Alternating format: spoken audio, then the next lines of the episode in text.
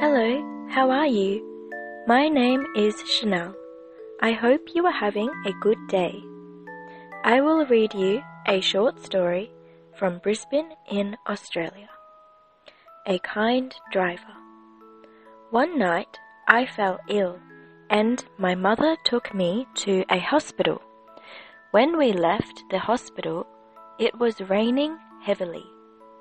It was late and there were no buses on the road. We stood by the road and didn't know what to do. Then a car came up and stopped in front of us. The driver opened the door and said to my mother, Is the boy ill?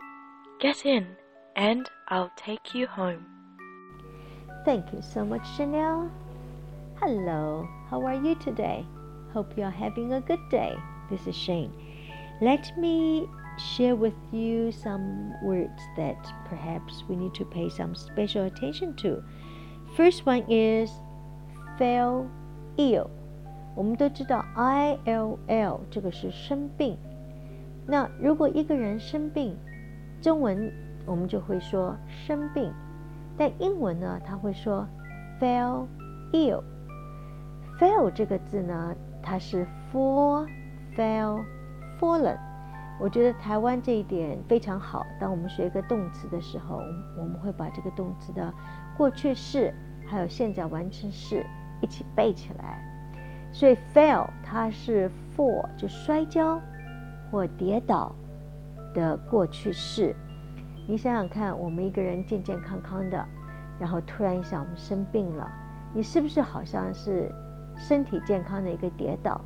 所以生病在英文是 fell ill，OK，就只能背下来了。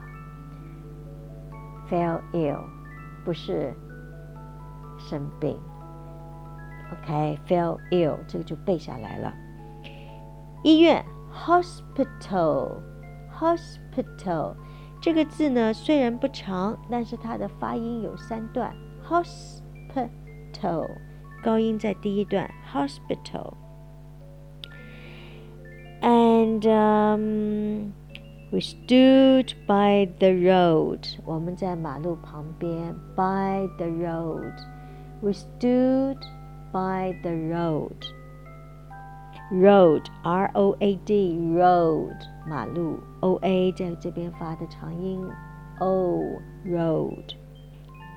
In front of us, in front, front 是前面，in front of us 我们前面，in front of you 你前面，OK。And open, open 是开，open the door 开门。